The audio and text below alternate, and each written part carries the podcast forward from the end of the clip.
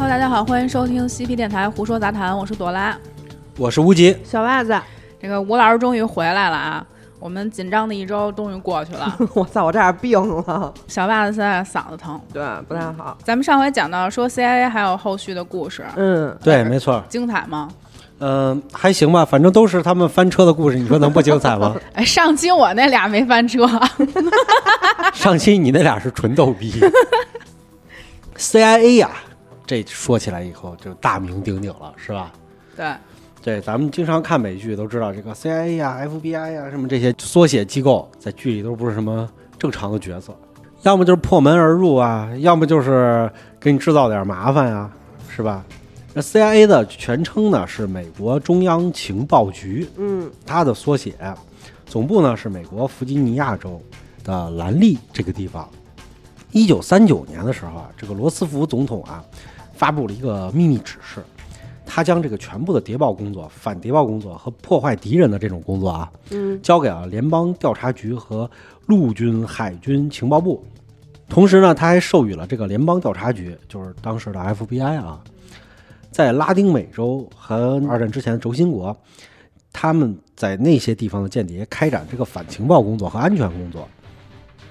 后来啊，结果罗斯福呢就对这个美国情报部门啊就特别的不满，他得不停的协调各个机构之间的这个纠纷，嗯，然后他就决定，就说干脆咱自立一个门户算了，你们自己内部去协调去，我别，我一个总统老出来以后跟这协调这东西，密密麻麻的，这怎么办呀？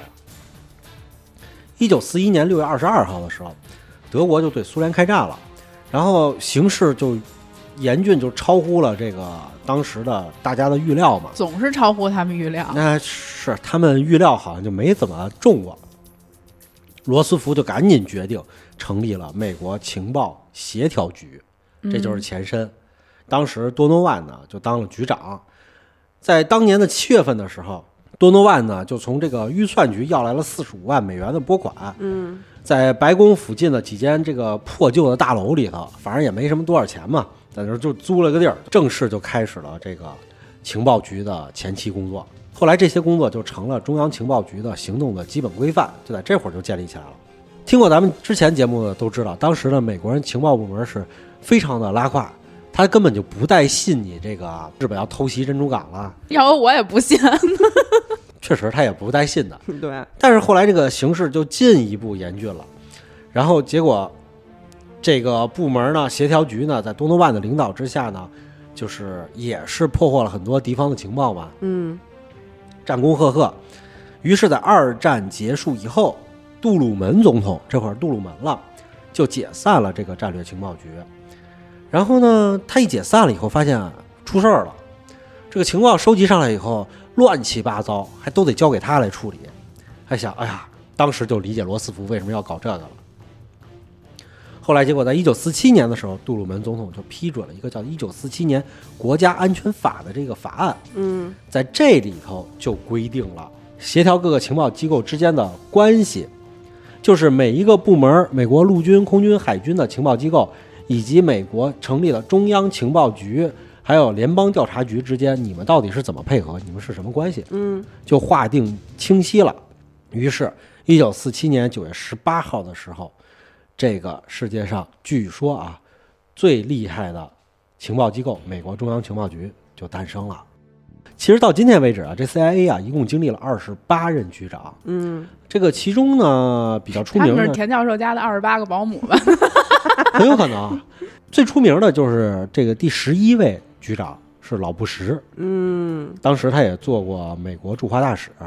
还有呢，就是第二十四任的局长蓬佩奥，嗯，哎，蓬佩奥，咱们之前川普时代是非常出名了，他就曾经说过：“我们撒谎，我们欺骗，我们偷窃。”这个呢，就很有可能是 CIA 的日常工作。给自己撂了，嗯，二十世纪九十年代开始啊，美国中央情报局逐渐将工作重点转向的是搜集经济情报和其他国际上的一些热点问题。它主要有三大使命，第一个就是努力掌握介入武器扩散和恐怖活动的国家的情况，其中最突出、最主要的国家是朝鲜和伊朗。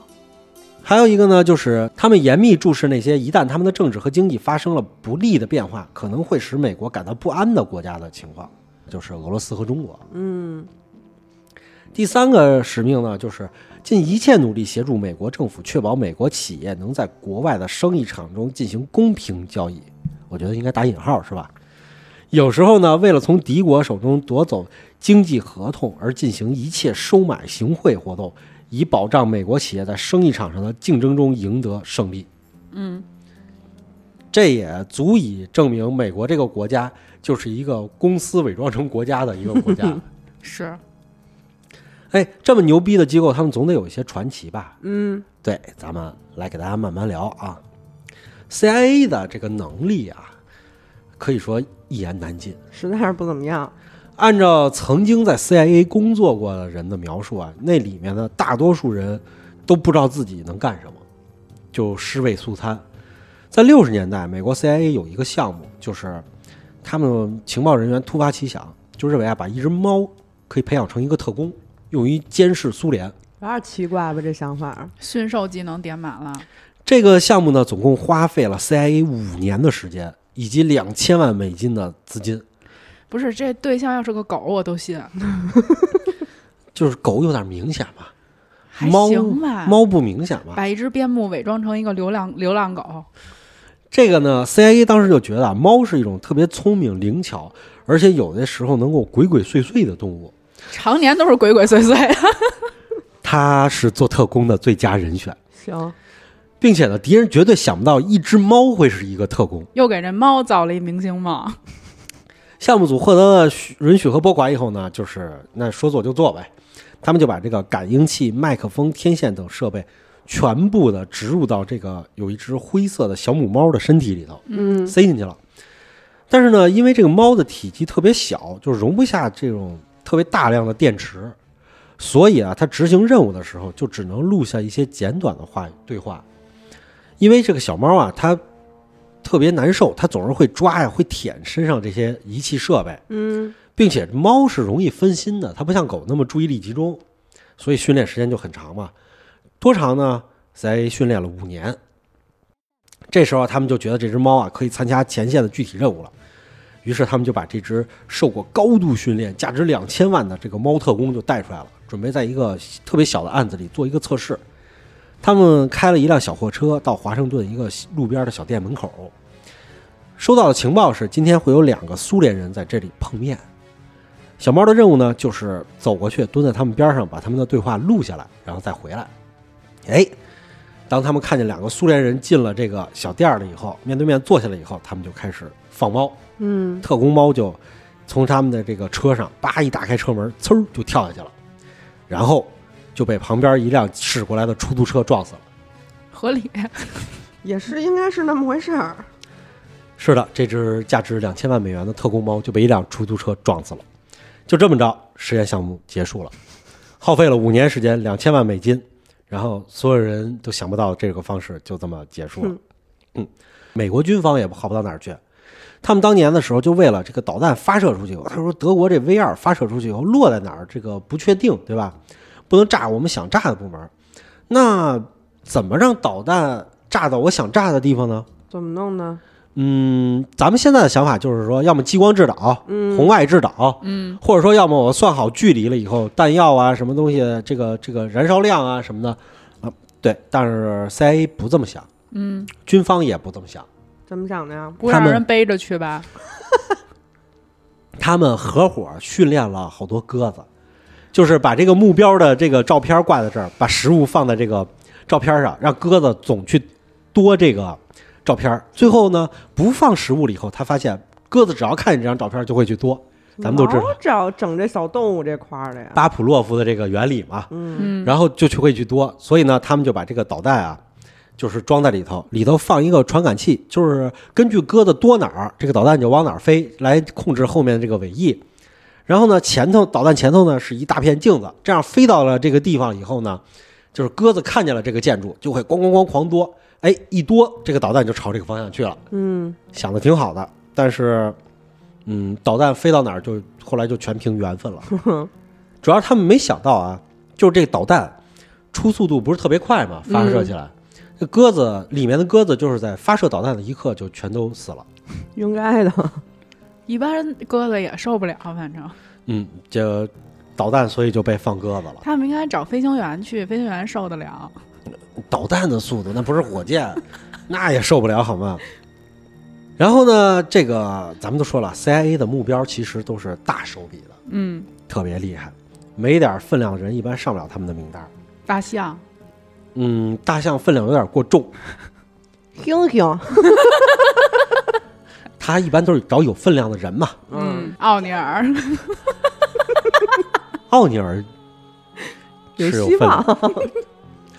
这个一九四五年的时候啊，这个苏加诺呢就带领这个印度尼西亚就从荷兰的殖民当中解放了。嗯他当时就宣布就职了，成为了印尼的第一位总统。这个就是他呢，作为印尼的这个独立运动的领导人呢，就是在当地就深受爱戴，国家就把他奉为民族英雄。他呢，革命的时候呢，跟好几个共产主义阵营就结盟了。所以的话，苏加诺这个人坐上去了以后，虽然他不是共产党，但是西方政界就特别不待见他。嗯出于这个原因，就是美国和苏联呢，他们一直是想争取到印尼加入自己的阵营。为了推翻这个苏加诺的这个政权啊，CIA 就想了一个办法。当时 CIA 决定啊，我呀制作一部这个成人动作小电影，嗯哎，然后呢，我把主角呢弄成苏加诺，发到这个印尼这个国内，让他们这个国内的人都看。这样的话，大家一看，我，我们的这个英雄，你看这这风气不正，干了这事儿，啊，败坏名声。你看严重的，就比如说像那个克林顿，是吧？嗯说一干这事儿以后，政治危机了，就嗯就得下台。一拍，他们发现了有一个致命的问题没解决，就是苏加诺这个人啊，现有的所有的视频和照片资料都是他公开场合出现的，而印尼呢是一个这种伊斯兰教国家，所以苏加诺总是戴一个黑色的高高帽子，嗯，从来没摘过帽子。这个帽子里是什么发型呢？就没有人知道了。你想，你拍一个成人这种电影，你总不能戴一高帽子是吧？放鸽子去叼他帽子去。哎，鸽子不都死在导弹里了吗？所以的话，这个你说这个拍一个这个全国的电影，这个就很困难。于是 CIA 就召集了当年所有的这个关于这个印尼的特工，就开展了一次大讨论。最后有一个资深的印尼特工的意见就被大家认为是最靠谱的，说苏加诺为什么一直戴着帽子？是因为他秃顶吗？对，因为他是个秃子，他不想让别人知道，所以就戴帽子。好了，影片马上就拍好了，拷贝就发到了印尼，一下就在印尼国内传开了。嗯但是 CIA 马上就发现了问题了，就是印尼人看完了以后，没人认得出影片里的男主角到底是谁，因为形象差太远了。不行，这个方案必须得有一个补充方案，才能不让这个努力白费。毕竟花了好多钱拍了电影呢。嗯然后 CIA 就开始在印尼开始传播流言，说那个秃子不戴帽子那个影片里的人就是苏加诺，这是他的私生活。你看，他已经让这个跟这个白人女子他们已经哎有过这种不伦的事情了。搞后宫那套。是，然后老百姓一听，哇，这原来是总统大人啊！那么这总统大人太牛逼了！你看那么多外国美女都赶着去送去，这人格魅力得多大呀！不愧是我们的民族英雄啊！而且你看这感人的时长是吧？这总统大人这身体太棒了。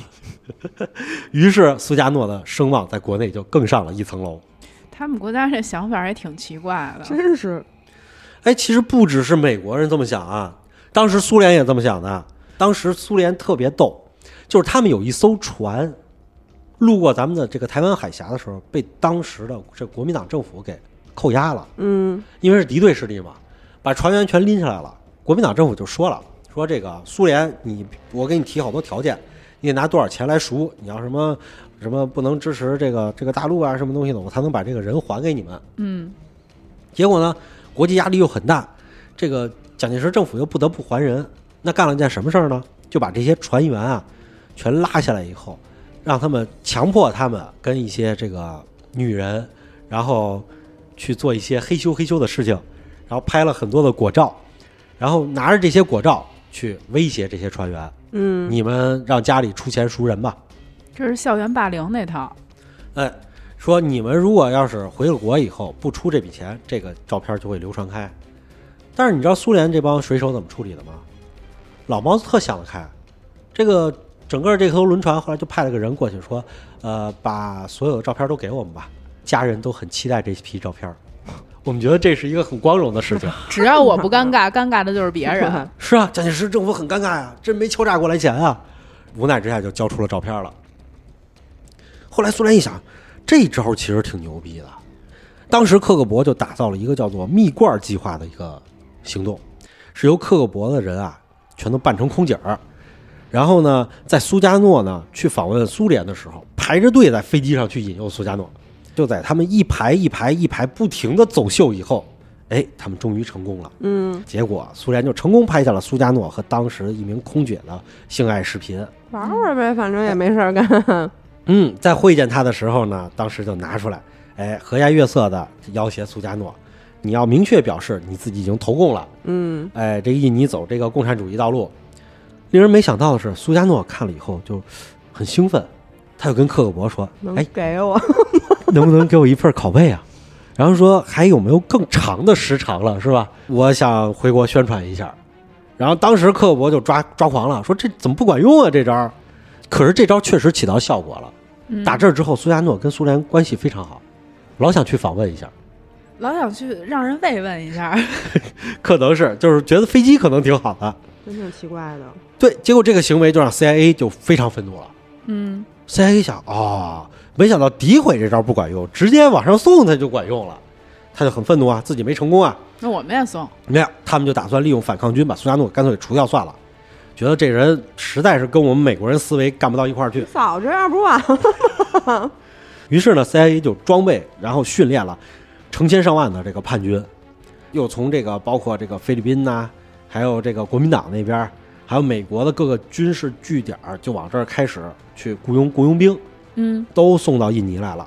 美国海军的潜艇呢，就计划在印尼这个海滩登陆，然后呢，由空军呢负责向驻扎在印尼国内的各个叛军的据点投放武器。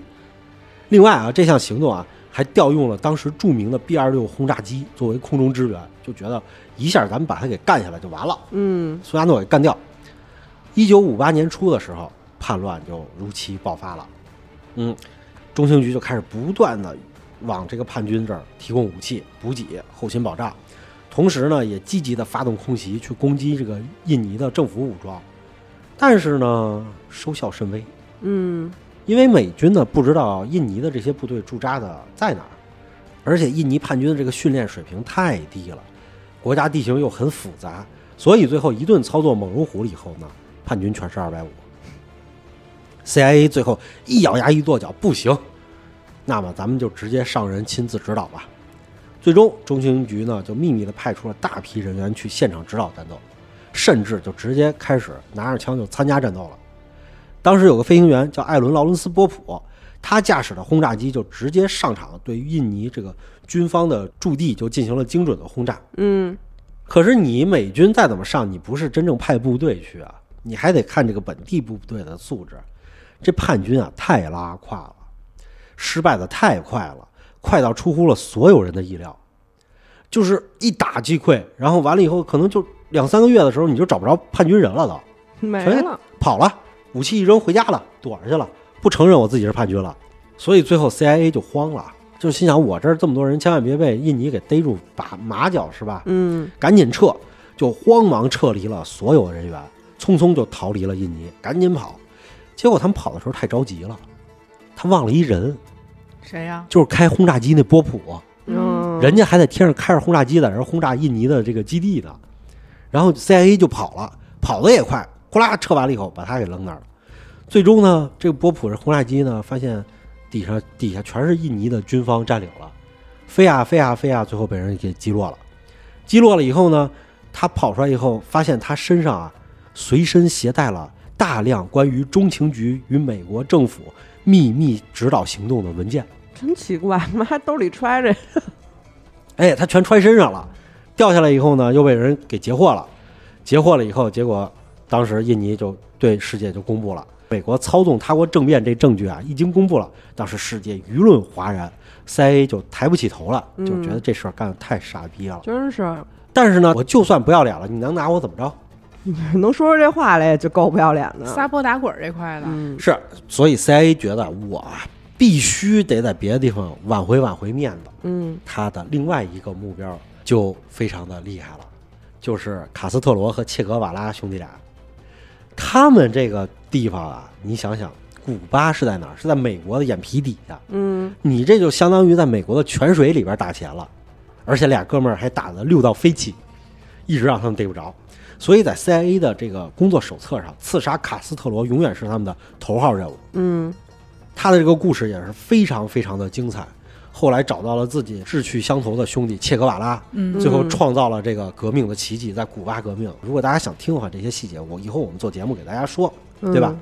反正呢，他们就是在一九五六年的时候，俩人领导了古巴革命，推翻了这个巴蒂斯塔政权，然后一九六一年四月的时候，建立了古巴社会主义国家，所以他就投共了。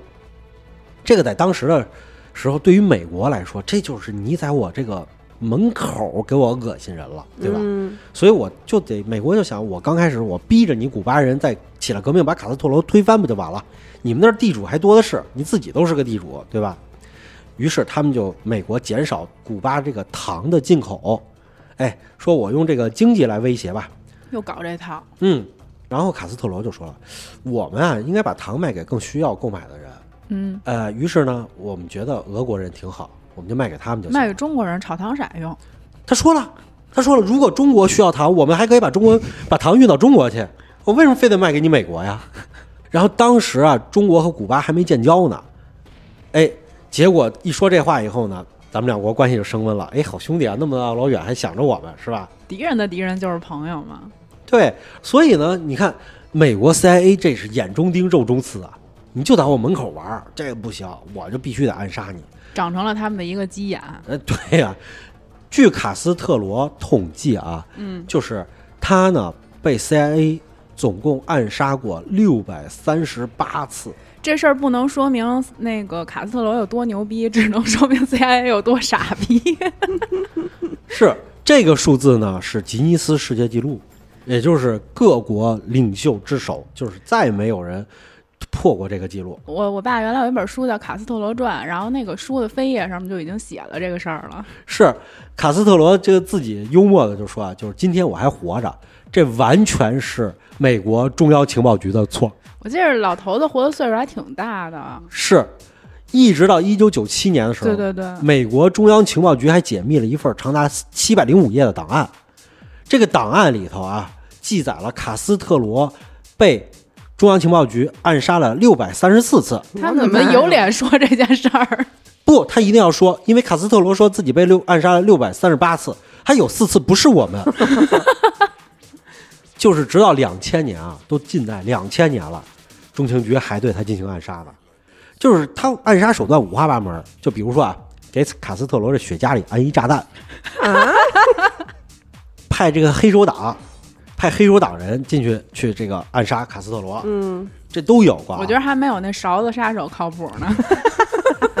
追一辈子，这个卡斯特罗遭的第一次暗杀，就是他特别好的好朋友干的，就是他的大学同学被 CIA 给买通了，洗了，哎，然后去暗杀他，嗯，次数太多了以后，CIA 啊就忍受不了了，决定放个大招，他们就把这个卡斯特罗的初恋女友叫做玛丽塔给抓过来了，嗯，然后就开始对这个玛丽塔呀要进行这个洗脑和训练。嗯这个洗脑呢，就包括了我不我不断的给你灌输我们的这个理念，也同时给你带上一些这个机械，就是咱们之前聊到的那种那些机械脑控制什么东西的，嗯嗯我控制你，让你信我们什么东西的。然后完了以后洗脑，然后再训练，让他杀卡斯特罗，然后怎么去动手不会都是永信吧？差不多了，都已经。在经过了一段时间训练之后，这个玛丽塔就被派往古巴去暗杀卡斯特罗去了。但是这个卡斯特罗啊，咱们都看过照片，嗯，其实倍儿帅，而且他太有魅力了。这个人，嗯，不会没开二度吧？你想想，切格瓦拉这种极有魅力的男人都会被他折服，你说他是得有多有魅力的一个人？所以当时卡斯特罗啊一看见玛丽塔过来了以后，直接就说了一句话，他说：“你是来杀我的吗？”然后玛丽塔根本就没有掩饰，跟他说：“是的。”两个人就互相看着，看着看了很久以后，最终玛丽塔不忍心下手，放弃了任务。他们就是没洗成功，还给人放回去谈恋爱去了。哎，对，然后就听起来就特别的浪漫。嗯，老头是长得特别，反正挺好，对，特带劲那种。一看就是个英雄人物，嗯，就不是个普通人。一九六一年四月十七号的时候，CIA 急了，当时啊，直接训练了一千两百名接受过特别训练的古巴流亡分子和雇佣军，从古巴的海岸去登陆，著名的猪湾行动，武装登陆，推翻卡斯特罗政权，在他们这个毫无防备的情况下去暗杀卡斯特罗，也可以说是明杀了。一开始他们选择的这个时间啊，是古巴的这个执勤士兵的放假时间。哎，我杀上去以后，这时候阻力最小，赶紧冲过去，特种部队嘛，干掉卡斯特罗，这样的话我们就成功了。结果啊，这个浩浩荡荡一千两百人这个用的这个登陆艇啊，刚到了海滩边上的时候，就被这个海滩上玩的这个孩子发现了，远远的就看好多登陆艇跑过来。嗯，这古巴这孩子就是这帮小男孩呢，年龄也不大，不知道为什么呢，就是政治觉悟还挺高。孩子二话不说就回村去告诉大人了。这会儿的古巴呢，就是那种基本的全民皆兵的状态嘛。所有人都是民兵，啊，对，家里也都有枪。然后呢，孩子回村一说了以后，大人一听，哦，这美国打过来了是吧？我表演的机会来了。哎呀，赶紧七里八乡的，什么这个七大姑八大姨全都跑出来了，抄着枪就朝海滩冲。然后小孩一看呢，大人都冲过去了，那接着跑，跑到这个古巴人民军的这个驻防的部队的地方，嗯，说大家别休假了，快点，美国打过来了。然后这些休假的人民军就赶紧拿起枪就跑过去了。当时啊，这流亡分子和雇佣军啊，登上海滩的时候，直接就遭到了手持武器的古巴男女老幼和放假的人民军的迎头痛击。最终的话，就是直接击毙了一百多人，剩下一千多人全投降了。一千二百人无一生还。呃，是的，史称猪湾事件。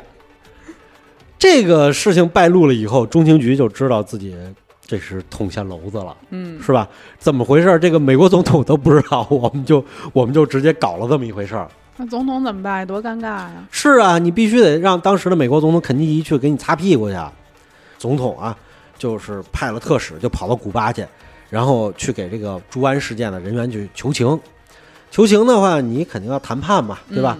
谈判的话，你去了肯定态度得好点嘛，就给卡斯特罗带了好多礼物。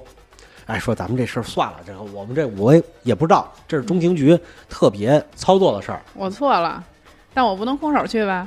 对，然后这个这个你看看，就是给点礼物啊，什么这个把我们这批人放了是吧？嗯回来以后我们会处分他们的。嗯，这时候呢，中情局一听啊，这机会好啊，说卡斯特罗啊平时喜欢游泳，然后中情局说我们送他一套游泳服，小鸭子游泳圈。送他们一套这个潜水游泳服，但是这游泳服啊不能白送，里头得用这个毒液泡过，毒药泡了以后，他只要穿上去游泳就被毒死了。还不放弃？不放弃。但是毒液泡过了以后呢，就显得这个有点腐蚀嘛，显显得这游泳服有点旧，就明显不是新的。这一就送过去了以后，卡斯特罗一看这个礼物都挺不错，就看着游泳服，自己喜欢是挺喜欢的，怎么怎么怎么怎么怎么像是别人穿过的，来人给我化验一下。哎，当面就拿去了，却说看看这怎么回事儿。结果发现这游泳服拿毒液泡过，这给美国特使就整的不会了。说 CIA 你们到底要干嘛？我也整不会了。说那么奇怪，就他就觉得中情局脑子有正常的人吗？荆轲刺秦王。结果这事儿擦屁股就擦大了，就是又赔了好多别的东西，把这事儿给才给了过去。这能叫擦屁股吗？这不是叫锦上添花吗？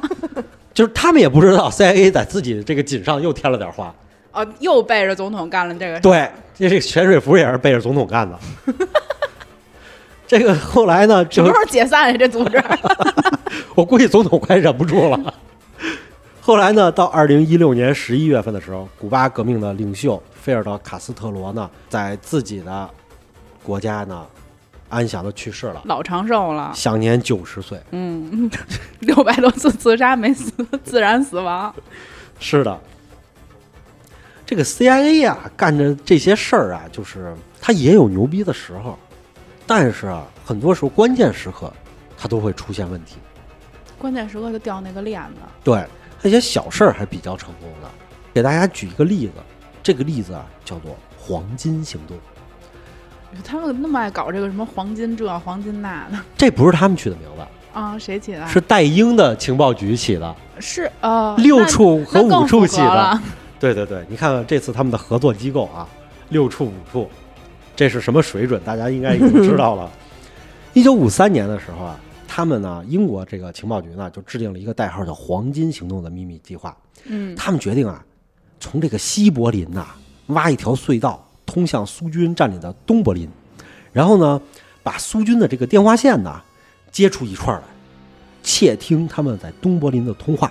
这工程量不是你要挖一条地道，你最小也得一个人能过去吧？你这属于公开去挖它呀，能叫秘密行动吗？哎，这就要秘密的挖了，所以他们就制定了一个计划，但是制定完了以后没有实施，为什么呀？因为他们发现从电话线里头接出一根线了以后，他们只能接出电流来，英国这边没有技术能够偷听他们的信号。这事儿为什么不早发现呢？听了咱们节目听多了以后，你应该知道，他们晚发现的事儿还少吗？香港，哎，所以一九五四年的时候，他们憋不住了，就问美国：“你们有这技术吗？”哎，美国人说：“我们这刚好有人刚发明了一个技术，嗯就是啊，你这个信号啊来来回回啊，它会有一个这个回波，嗯，我们能从回波里辨别出它这个内容，然后的话，我们再解密就能听见了。那用接电线吗？用接啊，你得接上去。那会儿电话是通过这个信号通过线来走的嘛。哦，人英国一听，行行，咱们继续来吧，黄金行动，继然后咱们这儿开始吧，有了美国，好，大家就开始，咱们来干这事儿吧。嗯所以，一九五四年八月的时候，柏林隧道就在苏军的眼皮底下开始秘密的挖洞了。首先呢，美国就派出了工兵部队，在这个东西德交界处九十米处啊，就修建了一个半露出地面的一个大仓库。嗯说啊，这个是我们建一个仓库来存放一下这个民用物资。为了不让苏联怀疑呢，美国呢又要假装在这儿修一个这个雷达接收站，挖出的这些土呢，又得悄没声儿的，就让这些出来的工人，哎，拿这个自然的皮包啊，背点什么东西啊，拎到很远的地方去丢下去，不能让苏联发现。拿勺儿崴一勺儿啊。你听着这个是不是跟咱们国家那些盗挖古墓的似的？嗯，有点像。得揣兜里，走好老远撒出去，不能让你知道我在这儿刨墓呢。那这个工期应该很长吧？所以啊，工兵现在就得想办法嘛。把土吃了。哎，这个隧道啊，要离这个路面深四米，嗯够深，你这样你才能就是挖的时候不会说让上面的人听见。然后呢，这个英国这个情报机构呢，还必须得随时注意德军的动向，就是东德这边军队。嗯东德军队万一走过来发现了怎么办？不行呢。所以就是只要东德的巡警在这个街上一走，赶紧通知底下不能挖了，大家所有人停工，等他们走过去以后开挖，然后再继续嘎嘎嘎的挖，弄得就跟小偷一样。然后挖着挖着的时候，还突然把东德这边的下水道给挖漏了。这下水道是一条中水下水道，粪所以里面的黄金就喷了这个地道真恶心。就变成了名副其实的黄金行动。英国这边就是和美国这边就是没办法，就还派了这个抽粪机，把这个粪给排光了以后，还把人家这个再把人家这个地道、啊、修好了吧？修好，得再重新接一个口儿沿过去，你得让人排走，太奇怪了，不能让那边东德那边发现这个我们这个中水怎么排下去就不见了，没进河里也不行啊，所以还得给人再接上。哎，就这么着，一直挖呀挖呀挖呀，挖了七个月，四百五十米。这事儿啊，排除当时这个各国关系啊，如果把这活儿外包给咱们，很快就能干完。七个月挖了四百五十米，给咱七个月，咱们半条地铁都挖出来了，是啊，还耗资了两千五百万美元。这个是官方说的，嗯据别人估计啊，基本上是五千万美元起。打水漂嘛，这不是？你有这，你来中国请点这个偷坟掘墓的，啊，咱几个洛阳铲下去就给你刨一个洞，给你挖一个特别美妙、特别精致的洞，七个月都给你挖到东东德的那个那个政府大厦底下去了。七个月给你们挖一地铁。这个就号称当时东西方谍报史上最大的工程了。隧道的密室里就装有当时世界上最先进的防潮设备、通风设备、空调设备、蒸汽屏障，电缆上呢还有三百条这个电话线，全部装有窃听装置。真够矫情的！你看咱们那地道战啥也没有，就是，而且呢，这个地道里还有六百部收音机，二十四小时不停的运转去录，录完以后再传出去。当时啊，这个中情局啊，就特别的高兴，就开始派了人员二十四小时的在这儿监听，截获情报。嗯，然后呢，就录这个磁带啊，一共录了八百多盘儿而且这些磁带一录出来以后，就赶紧就装上飞机，就往华盛顿运。嗯，还有伦敦运过去了以后，英国和美国就赶紧下血本去破译这些通话信息嘛。嗯，当时啊，中情局啊和这个英国的军情六啊，就他们就其实就希望借助这黄金行动啊，窃取苏联重大的预警情报。后来，一九五六年的时候，苏联出兵干涉了匈牙利的这个就是内政。嗯，他们从这个柏林隧道里头一点都没听到。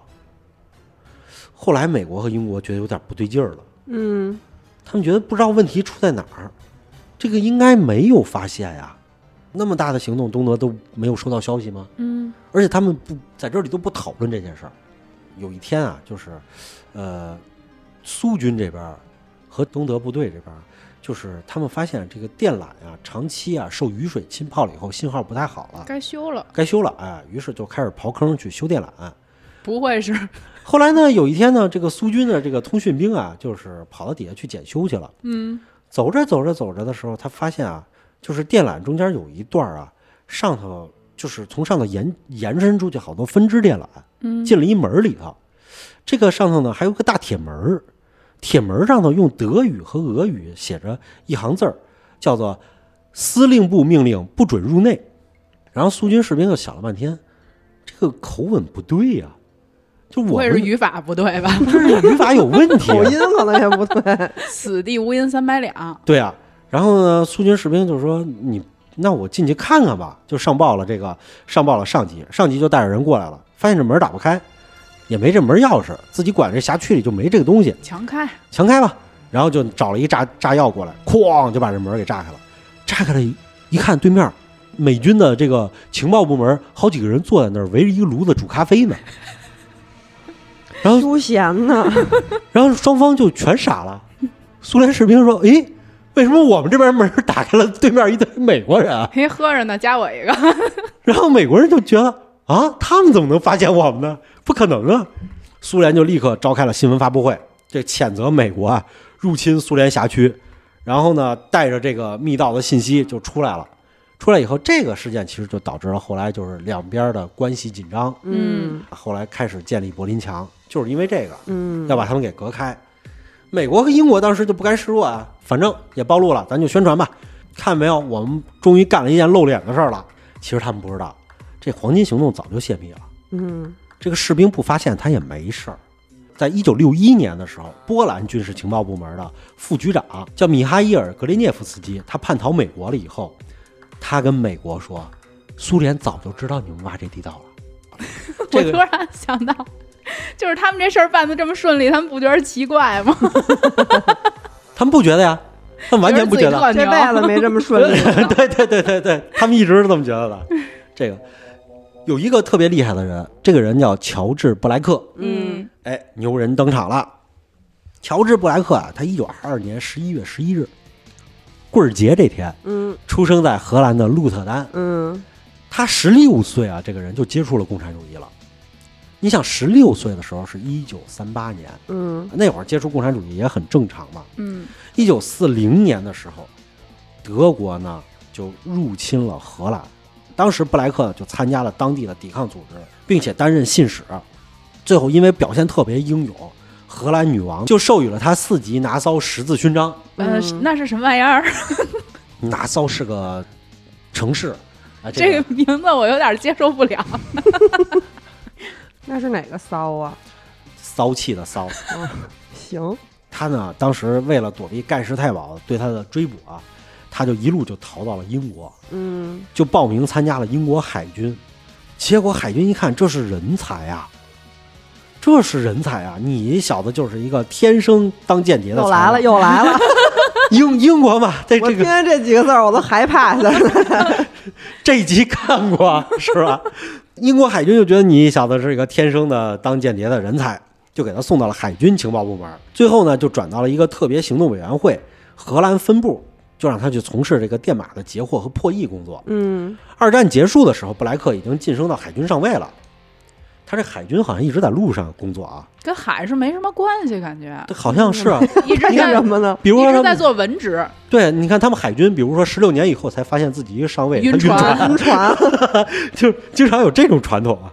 他后来就调到了汉堡的一个英国军舰上，就担任这个情报官。一九四七年的时候，这个在特别情报处这个官员那个肯尼斯·科恩的推荐之下呢，布莱克就被外交部给录用了。于是呢，外交部就派他到这个剑桥大学唐宁学院去学习俄语。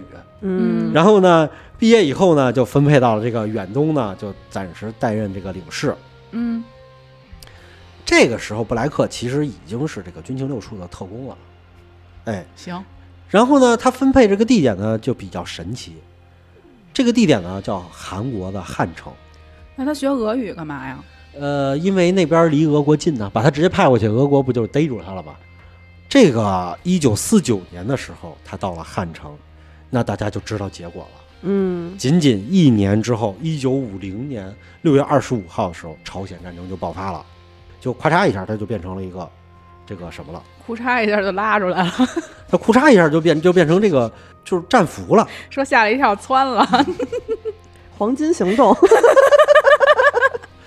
然后在这个朝鲜这个这个留守营里头啊，这个苏联当时就派了好多人过来，来对他进行这个洗脑教育，传输这个共产主义思想。在聊到这个布莱克的时候，不用洗我，我自己都洗好了。就跟他聊，布莱克说：“其实我上来就是信共产主义的，就只不过我是被英国那边分配进去学了情报。又一个曲线救国的主儿，说这个我直接我就能效力，咱咱别聊这个，咱聊点别的吧。”然后他说：“行，聊别的行可以，您怎么效力啊？”他说：“我有仨条件。嗯，第一个呢，就是我只提供与反对共产主义国家有关的英国情报。”嗯第二点，我不接受酬劳，你别给我啊。第三个，就是你不要提前释放我，该怎么虐待就怎么虐待，这不跟那波波夫一样吗？拿着人家的钱给人使绊子。差不多。布莱克后来就获得了一个代号叫“钻石”，成为了苏联间谍，挺贵的，听着。这是相当厉害。在一九五三年三月的时候，苏联大使馆就安排之下呢，布莱克就跟英国公使、领事这帮人就来到了北京，嗯，然后呢，途经北京、莫斯科和西柏林，就返回了英国了，一路给他送回去了。经过一段时间休养以后呢，布莱克就分配到了这个秘密情报局克伦威尔街分部工作，他就直接去了军情六处了，专门负责窃听和秘密拆封外交邮件。一九五五年的时候，布莱克到这个秘密情报局驻西柏林工作，并且担任技术行动部副主任。嗯，职务越来越高了。他的任务就是研究驻德的这个苏军的情况，并且在苏联军队中物色可能出现的叛徒，你去策反他。是一讲师的职位。听懂藏僧。后来，一九五四年的时候，美英两国就开始这黄金行动了啊。黄金行动当时英国派的是谁啊？就问这边这个驻西德这代表谁去负责比较合适。他上司就说不会是打他这儿漏出去的吧？布莱克，说我们这边就派布莱克负责这事儿，他是个人才。别天生的那个，天生特工就是他了。然后布莱克扭头就跟苏联说了：“我们要干这事儿啊，嗯你们注意点啊，就是你们的人看着点你们的人，嗯，绕道走，好好演。就是不就就发现什么东西，跟那个所有那些领队的巡查的说，发现什么东西不要停，直接走，逗他们玩，不要干扰他们。让他们花钱。对，所以呢，当他们把这个中水管儿挖透了以后，灌了一池子的这个黄金的时候，苏联人其实在顶上都笑喷了。苏联当时还在研究，我们要不要先把这个污水管先停一下，让他们排一下便再说呀？要不他们那儿太难了。结果后来啊，就是一九五九年三月的时候，嗯这个叛逃的这个波兰情报高官米哈伊尔·格列涅夫斯基啊，他其实在波兰的这个政府情报工作里头，他是属于二把手级高官，嗯他是很厉害的。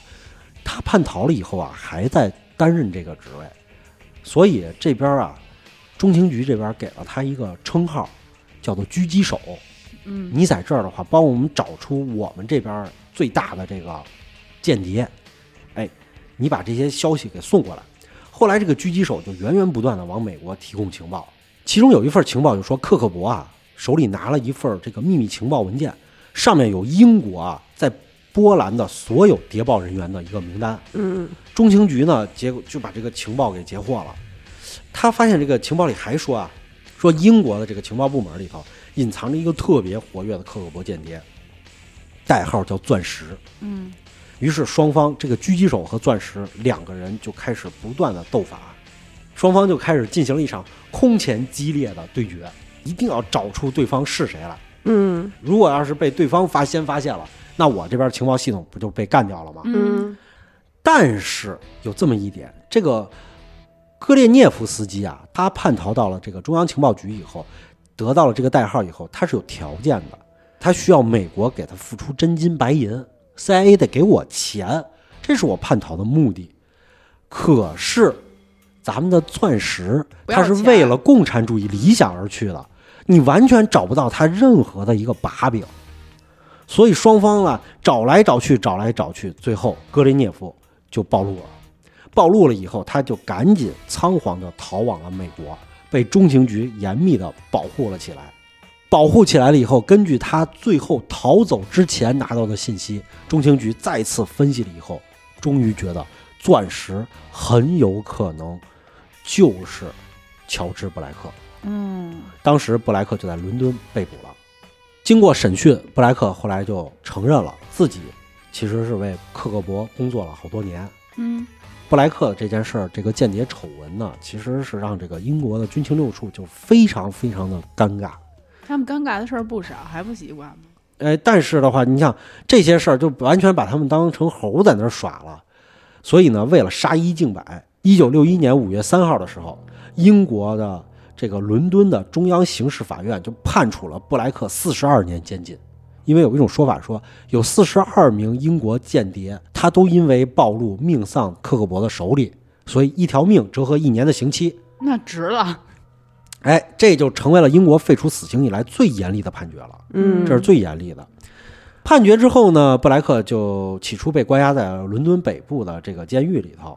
呃，按英国人古板的想法来说，我定了你的罪，你就应该在这儿好好坐牢去反省了，你就踏踏实实坐你的四十二年牢吧。于是呢，监狱长呢就把布莱克安排到了普通单人牢房里头。哎，你已经认罪了，那你就去住单人牢房吧，四十二年你就在这儿过了。去了以后呢，结果呢，这个牢房长呢，他认为你这人多才多艺，你光在这儿做这个犯人啊，这太太屈才了给。安排点活儿干。说这样吧，就是咱们监狱里人还挺多的，那大家呢可能都想学点外语，嗯你去教别人学阿拉伯语吧。于是呢，他就变成了监狱的这个阿拉伯语的教员。布莱克呢在监狱里呢待了六年，克格勃呢就突然联系上他了，说那个，呃，你要越狱吧，你越狱出来以后去我们苏联去住着吧。说越就越呀。呃，其实跟大家说一下啊，就是英国这个监狱啊，就是说越就越 就是说越就越是没有什么太多的保护措施。于是呢，在有一天的晚上，大家都去看电影，布莱克呢就说自己不想看电影了，就走到了监狱的尽头，有一扇玻璃，他把玻璃打开，从窗台上跳了下去，跟外面对了一下暗号，外面就扔上了一一根绳子。布莱克呢，就沿着绳子爬到了墙头，又从墙头跳了下去。跳下去的时候，把脚就给崴了。外面来接应的克格勃人员呢，就会觉得，哎呀，脚崴了，这怎么办呀？你又走不了路，那你在这等会儿吧，我去找辆车，咱们再走。于是呢，就去旁边找了一辆车，打了一辆车过来，然后又接上了布莱克，就到了苏联当地的大使馆。就这么就这么就越狱了啊。而且呢，他越狱完了以后呢，苏联呢就赶紧安排他当天晚上乘坐轮船，然后就出海了，就一路到了苏联。后来呢，在这件事情之后呢，第二天的时候，监狱长发现布莱克没有过来教大家学阿拉伯语，也没有过来来领领午饭，就觉得布莱克是不是最近身体不舒服啊？于是就溜达过去去找他，发现他不在我自己的屋里。还跟这儿贴心呢，还关心人家呢。过两天以后就觉得，哎，这人怎么一直不在啊？过两天，是不是越狱了？于是就上报了当时的军情六处、军情五处，然后呢，两处呢就派人过来调查了一番以后，确定，哎呀，布莱克越狱了。哎呀呢，这时候布莱克已经到了苏联了。嗯，后来到了苏联了以后呢，他就被授予了列宁勋章和红旗勋章，嗯，并且担任克格勃的重要顾问工作。也是真是个人才。对就是讲到这儿了以后呢，我就要老说了，在咱们的节目底下就会有人评价啊。上次我也看见了，说：“哎呀，你怎么讲的跟这个小约翰可汗那么那么的像啊？”而我告诉你的就是，相同的素材，我们来源的地方很有可能相同。我给大家讲的这个故事，为什么讲的这么像呢？是因为我们不敢改它，直接就讲出来了。因为本故事原载于《保密工作》这本杂志二零一五年第九期。我是在中国国家保密局的网站上原文摘录的，所以我们会很像，你明白了吧？这个 CIA 啊，你想啊，咱们都说跟克格勃打了那么多年，那他是不是得跟咱们有点关系啊？那咱们也该出场了，反正是咱们都听寂寞了。中国一直就没有出场过。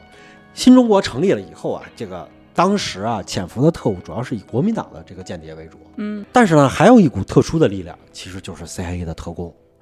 一九五二年四月份的时候，这会儿你想是在朝鲜战争的时期，对吧？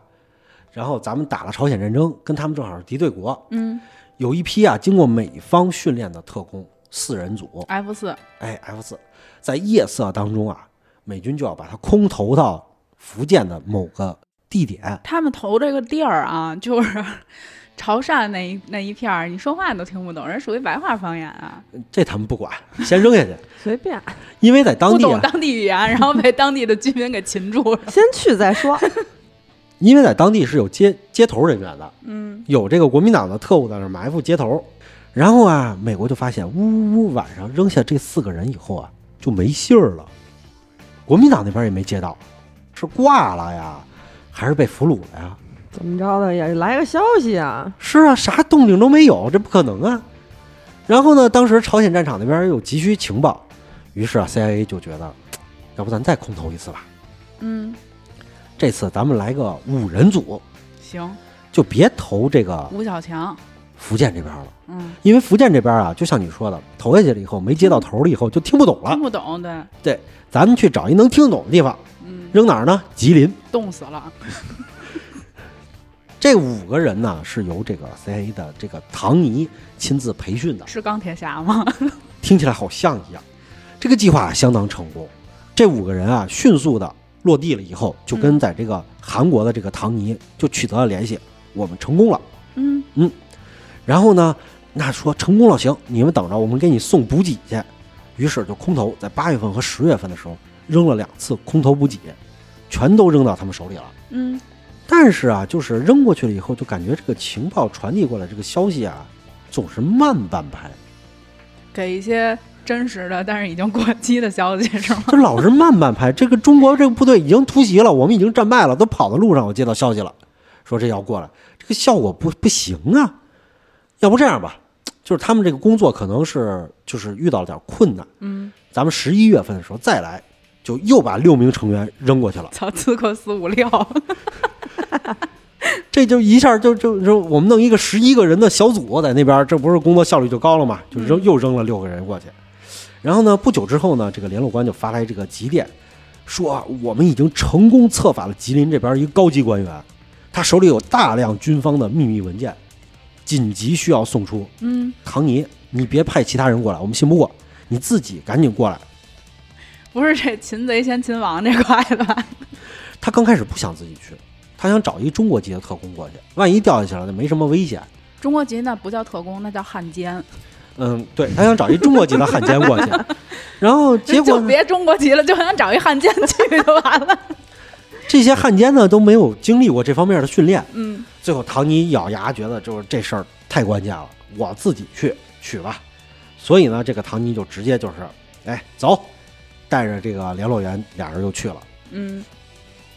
实际上呢，就像你刚才说的，这个一切呢，就是中国情报部门设好的局，就是刚开始扔下去那五个人下去就被逮了，逮了就给招了，招了以后呢，就骗了两次物资补给，骗完以后觉得又不够，再派六个人过去，直接落地上就给逮了，逮了以后就招了，招了以后呢，大家就一块儿设计了一个局，说那咱干脆把唐尼也给骗过来吧。不是这多明显啊！那边的情报机构就是没你，你知道吧？哎，就没想到呢，这个 CIA 的这个正牌特工就亲自上上门了，这个是主主力人员。十一月二十九号的时候，这是一个满月的夜晚，能见度极佳，一架墨绿色的 C 四七飞机就从韩国起飞，三个小时之后到达了吉林上空。唐尼和这个助手费克图有说有笑，一路轻松。白茫茫的大雪覆盖了大地。在预定地点已经出现了火光的信号，飞机绕着火光飞了一大圈，观察地形，确认安全。四十分钟之后，飞机再度飞回，然后开始超低速飞行。就在放开绳子的那一刹那，地面上完美伪装的数门高射炮一起开始向天空开火，然后飞机发动机就被打坏了，然后驾驶室就击穿了，飞行员当场死亡了。然后飞机就落到地上，滑行了一段时间之后呢，就一头栽到了树林当中，折为两段。说为了迎接他们，弄了一快闪，是一个什么烟花派对？是的。但是呢，这个唐尼和费克图俩人呢，没死。哎呦，那活捉呀！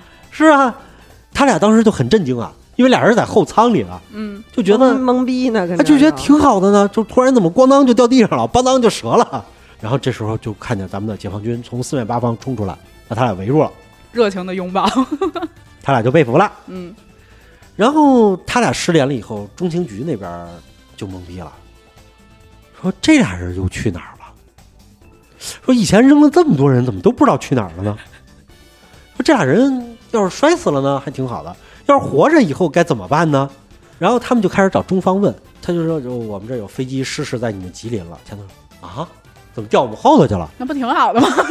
是啊，我我们也不知道，就这么回事吧。知道也说不知道啊。所以最后一直憋到了一九五三年的时候，中情局局长这个杜勒斯啊，就说可能都死了，咱们就宣布这个飞机上四个人全部死亡吧。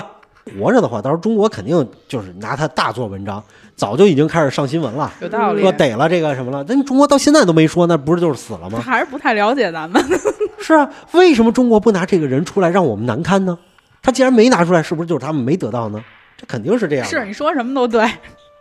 于是就跟四个人的家属发了死亡通知书。嗯，其实呢，就是中国就没那么小家子气，就没想把唐尼他们拿出来恶心你，因为你在朝鲜战场上已经够恶心的了，我还需要再给你加点佐料吗？完全不需要了。他们就被押往了沈阳，然后分开审讯，没有任何的酷刑，而且还给他们定期体检，大家吃啥他们就吃啥。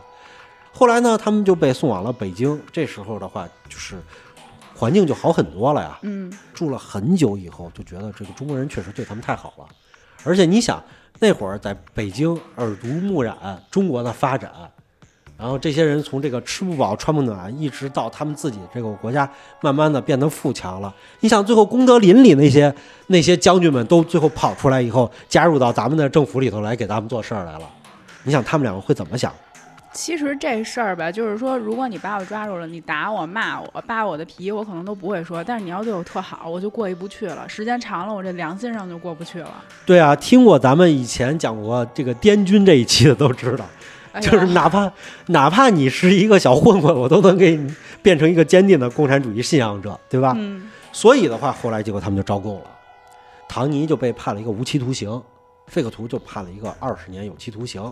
两个人就决定这好好改造，重新做人了，咱就在这生活了。然后后来判了以后啊，北京就宣布这消息了，说这两个要这啊判了这个无期，判了二十年，中情局就炸锅了。中情，我这俩人还活着呢。然后这个局长第一时间就找到了这个手底下的人，赶紧去干嘛呢？去到这两个人家里，把这个死亡赔偿给我要回来。操！那人也回不去了，你就给人家呗。人可以死。钱不能乱发，我必须得给要回来。真够抠的。对，就把钱先把钱要回来，但是你们也最好不要说，因为这样的话我们太没面子了。所以呢，最后两边两家人也不敢说话呀，你说是吧？这么大的机构，你天天威胁我，所以就隐瞒了二十多年。就直到这个尼克松后来访华了以后，中美关系都解冻了。嗯，解冻了以后，费克图呢，其实已经就是刑满释放了。当时二十年，他其实会减刑、减刑，不断的嗯减。听话就你只要干活，你就不断减。唐费克图已经刑满释放了，都在外面了。嗯他就走的时候就把自己那点东西就留给唐尼了，说你就给你了，你去用吧。嗯你你是个无期，反正我是有期，我先出去待着去了。回到了美国以后，他们家人一看啊，费克图回来了，结果唐尼的家人就不干了。为什么唐尼还没放回来？说唐尼是无期徒刑嘛。后来结果唐尼的妈妈一听就着急了，生了大病。咱们一听，哎呦，唐尼的母亲生大病了，那赶紧出于人道主义，咱们赶紧把唐尼给送回去。咱们行，干事儿挺挺那什么的。是特别仗义，就把唐尼给送回去了。送回去了以后，无数的美国媒体就知道了，就来包围了两个人，就是来采访他们，就想要知道他们当年在中国受到了什么待遇什么的。但是唐尼和费克图回去了以后，说我们没有受到过任何不公的待遇。没有虐待过他们，对，咱们那会儿都是优待战俘的。是后来回去了以后呢，费克图呢就当了一个大学的一个体育部主任，就给他安排了这个工作嘛。一九九八年的时候，中情局就给他们秘密颁奖，干嘛还秘密颁奖啊？就是嗯没脸嘛，毕竟。然后呢，二零一零年以后呢，就是通过各种涂改，他们的这个故事就变成了这个特工们忠贞爱国的故事。为什么呢？好莱坞可能要给他们拍片子了，所以必须得说他们是经历了多残忍的过程，然后再怎么着。咱们这儿有记录，打他们脸啊！等着他们拍完再说。还有比较逗的就是 CIA 对咱们动手，就是根据《纽约时报》报道啊，中国自从2010年起就摧毁了 CIA 的一个在华间谍网络，嗯，导致 CIA 蒙受数十年来最重大的损失。据该报道透露啊，从2010年至2012年这两年间啊，有18到20名中情局特工在中国被抓了，就直接被逮了。然后又有报道说，二零零八年的时候，美国怀疑菲律宾吕宋岛北方的一小块土地被中国人民解放军控制了，嗯，咱们控制了菲律宾。然后 CIA 决定派遣特工在该地区部署间谍设备来监控这个人民解放军。结果呢，在行动的时候，突然意外遭到了热带风暴的袭击，没看天气预报，参与行动的四个人全部丧生。那这天灾赖得了谁呀、哎，摔死了。任务失败以后呢，CIA 为了自己的声誉，无视当地的美军，直接与日本自卫队进行联系，在菲律宾联系了日本自卫队，希望他们来进行搜救。暴露了一下。是的，无视当地的美军和菲军，联系了日本自卫队来搜救。而且呢，还有一条消息呢，也是根据他来动咱们出现的消息，嗯，是二零二零年的时候，当时三六零的股票啊一度大涨。安全吗，因为对啊，安全信息当时就涨得很高。小袜子一下就醒了，一说三六零直接就坐起来了。然后当时啊，就是仔细一查呀，就是没大苏报道，但是有这么一件事儿，它其实是跟 CIA 有关的。嗯，就是二零二零年三月三号的时候，三六零宣布，三六零安全大脑捕获了美国中央情报局 CIA 的攻击组织，叫做 APT 杠 C 杠三十九，对我国进行了长达十一年的网络攻击渗透，被我们给破获了。在此期间，我国的航空航天、科研机构、石油行业、大型互联网公司以及政府机构多个单位均遭受不同程度的攻击，但是被我们平时所不耻的安全软件流氓软件三六零就把他们给搅毁了。可以三六零，让他们投入了几十年的成本付之一炬。但是我们不是在给三六零做广告啊，你已经做了不是一回了。哎，我们不配啊，我们不配有广告啊。CIA 你看这么多年在中国头上太岁头上动土，最后结果就是一次又一次的失败。嗯，我们今天的故事就结束了。如果大家还想听这个特工的故事，那我们就只能搬出我们特工里面最大牌的组织了，是什么呀？不是朝阳群众，就是克格勃。好嘞，那咱们等着下期吧。咱们这个零零七系列还没完呢。那今天的节目就到这里吧。我们会在每周一、三、五更新，周一更新胡说杂谈或者变本加厉，周三更新好奇症候群，周五更新嬉皮胡同或者百物语怪谈。私信主播或者搜索 S E P P Y R A D I O 二零二一，可以加入粉丝群和主播交流。我们下期节目再见。拜拜。拜拜。